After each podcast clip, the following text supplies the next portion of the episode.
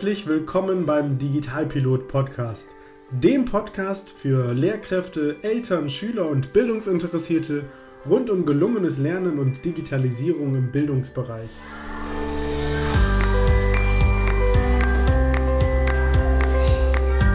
Was ist eigentlich Digitalisierung im Bildungsbereich? Brauchen wir sowas? Verändert sich Lernen durch Digitalisierung? Und wie genau läuft das eigentlich mit den Tablets in der Schule? Welche Chancen und Herausforderungen bringt Digitalisierung für das Lernen mit sich? Viele spannende Fragen und noch viel mehr spannende Antworten erhältst du in genau diesem Podcast.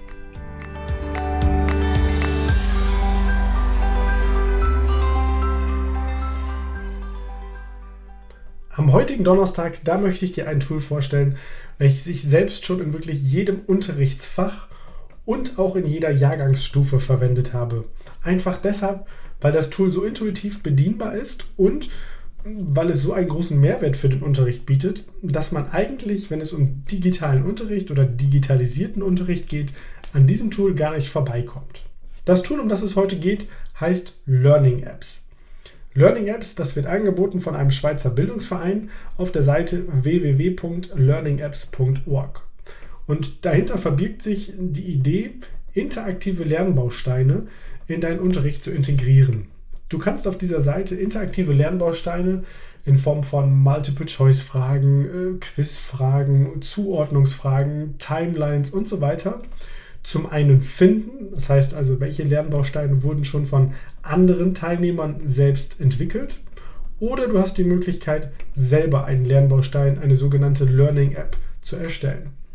Dafür ist die Seite super einfach aufgebaut. Wenn du die Seite aufrufst, dann gibt es oben im Menü einmal den Punkt Apps durchstöbern.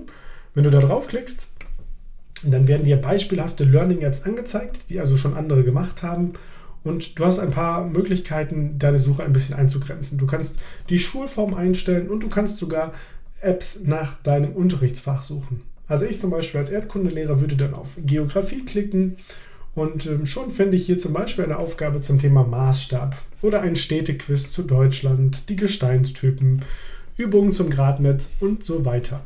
Also hier haben schon eine ganze Menge Leute äh, ihre Learning Apps eingestellt, wobei an der Stelle der Hinweis ganz wichtig, es ist nicht bekannt, ob das Lehrkräfte waren, die diese Learning Apps dort eingestellt haben oder vielleicht auch Schülerinnen und Schüler, weil grundsätzlich kann sich erstmal jeder dort anmelden und kann auch die Learning Apps äh, dort entsprechend einstellen und veröffentlichen.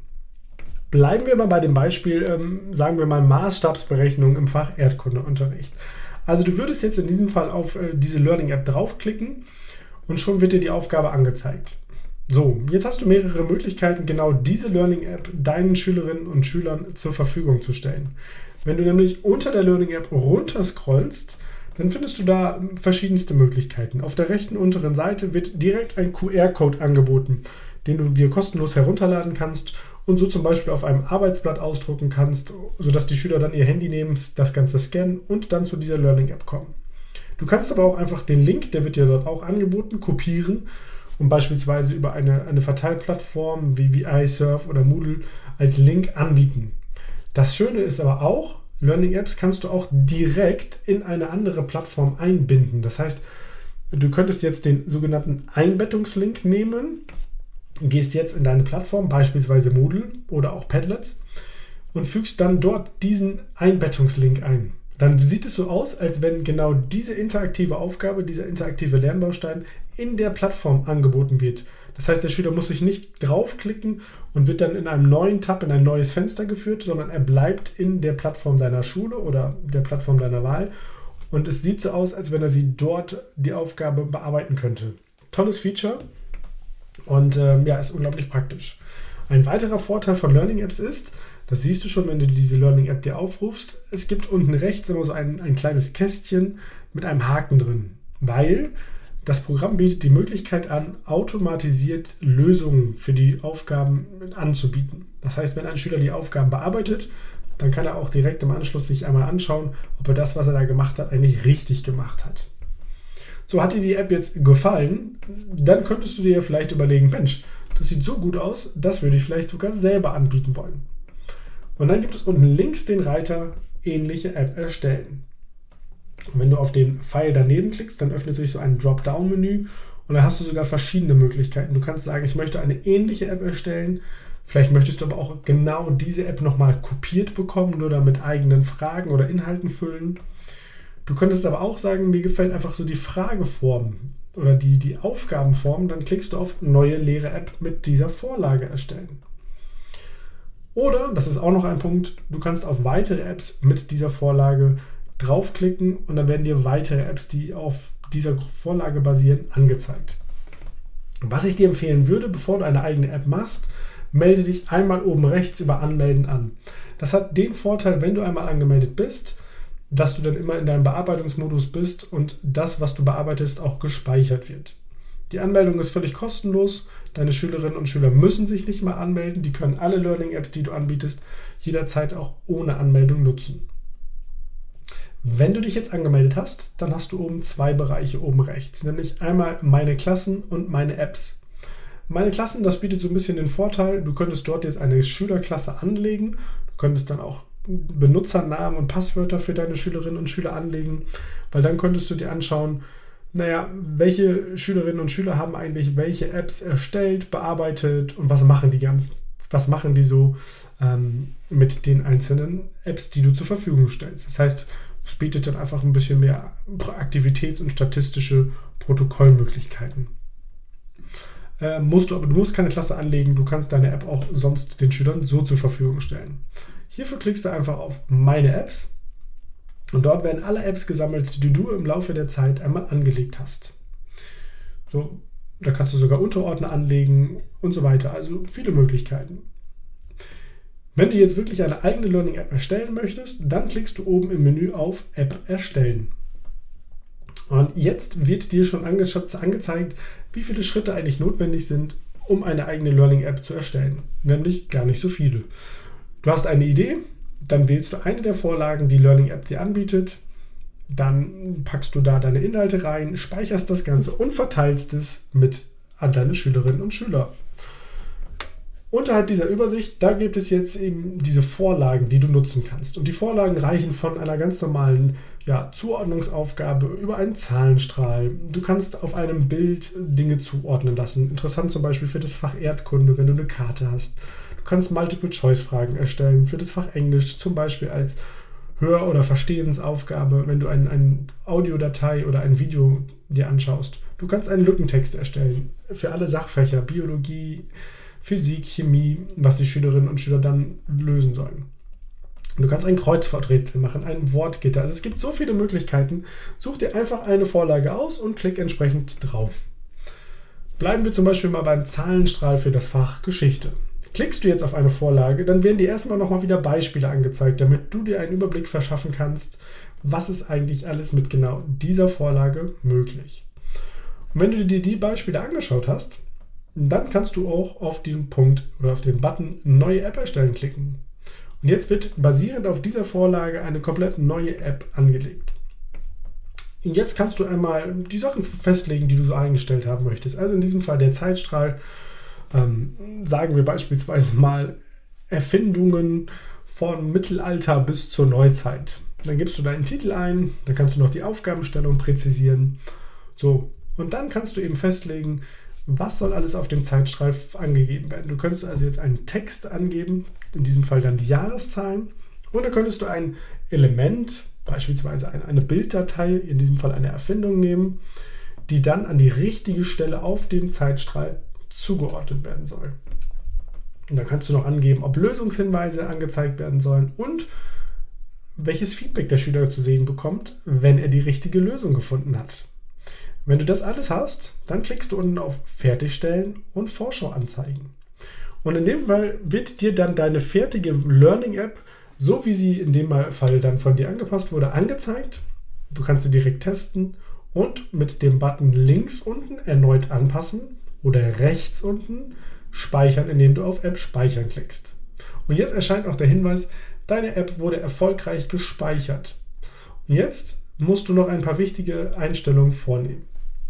In diesem Fenster, wenn du wieder nach unten scrollst, Da musst du zum einen festlegen, ob du die App als private App haben möchtest. Dann ist sie nicht öffentlich. Oder wenn du auf öffentliche App klickst, dann würde sie öffentlich gestellt werden und du müsstest weitere Einstellungen vornehmen. Denk in dem Fall dran, zum Beispiel an das Urheberrecht, wenn du beispielsweise Bilder verwendest ähm, oder auch Texte aus Schulbüchern verwendest, dass du da eben vorsichtig bist. Ansonsten kannst du jetzt hier den Link kopieren, der für deine App individuell erstellt wurde. Du kannst auch wieder den Einbettungslink finden oder auch den QR-Code und kannst das dann eben deinen Schülerinnen und Schülern präsentieren, zur Verfügung stellen. Und jetzt bist du schon so weit, jetzt kannst du entweder sagen, ich möchte genau diese App nochmal überarbeiten oder vielleicht nochmal so eine ähnliche App für eine andere Klasse oder beispielsweise auch, wenn du jetzt eine App erstellt hast, vielleicht hast du ja einen Kurs, der differenziert unterrichtet wird, dann erstellst du jetzt eine App beispielsweise für Schülerinnen und Schüler auf einem Grundkursniveau und könntest jetzt genau die gleiche App nochmal erstellen, minimal anpassen für Schülerinnen und Schüler mit dem Erweiterungsniveau. Das heißt also auch ja, ein bisschen Arbeitszeit sparen, um eine App anzulegen. Wie gesagt, alle deine Apps findest du später dann oben rechts in deinem Menü unter dem Punkt Meine Apps, sodass du ähm, ja jederzeit auch den Überblick gut behältst. Das war eigentlich schon alles, was du technisch wissen musst zum Bereich Learning Apps. Also ich fasse nochmal gerne für dich zusammen. Du kannst es benutzen für Üben, fürs Anwenden, zum Wiederholen. Ähm, die Schüler können sogar selber eine Learning App erstellen, um ja, das Wissen der anderen Schülerinnen und Schüler zu überprüfen. Du kannst es nutzen, äh, um Feedback einzuholen von deinen Schülerinnen und Schülern, um auch zu gucken, wie ist da der Lernstand gerade bei den Schülerinnen und Schülern. Also sehr, sehr viele Möglichkeiten. Du brauchst im Prinzip nichts weiter als deinen Computer oder Laptop und auch die Schüler bräuchten nicht ganz nicht, nicht mehr als ihren Laptop oder Computer. Es würde sogar das Smartphone oder das Tablet reichen, um die Aufgaben zu bearbeiten. Wobei ich für die Erstellung empfehlen würde, das Ganze doch an einem Computer zu machen. Aber tatsächlich auch das geht an einem Smartphone oder einem Laptop. Ja, das Ganze ist in Deutsch gehalten. Du musst dich nur registrieren, wenn du eigene Learning-Apps erstellen möchtest. Die Schüler müssen sich gar nicht registrieren. Das Ganze ist kostenlos und du kannst es eben ja, für verschiedenste Unterrichtsanlässe benutzen. Wie gesagt, wir hatten gerade schon Jahreszahlen für das Fach Geschichte, in Biologie oder Chemie ein Verständnisquiz erstellen, in Erdkunde auf einer Stundenkarte Dinge markieren lassen wie Städte, Flüsse und so weiter. Äh, für das Fach Deutsch eine Wörtersuche anbieten oder auch beispielsweise im Fach Fremdsprachen, also nicht im Fach Fremdsprachen, sondern im Bereich Fremdsprachen, Englisch oder Französisch ähm, ja, die passende Zeitform zu einem Foto beispielsweise zuordnen lassen. Also sehr, sehr viele Möglichkeiten. Ich habe das Tool sehr, sehr gerne und sehr, sehr viel genutzt. Meine Schüler fanden es immer sehr, sehr ansprechend, sehr, sehr praktisch. Und ich wünsche dir ganz viel Spaß beim Ausprobieren. Und wir hören uns dann am Montag in der nächsten Interviewfolge und sehr gerne auch nächste Woche Donnerstag wieder in der nächsten Folge, wo ich ein weiteres digitales Tool für deinen Unterricht erkläre. Bis dahin!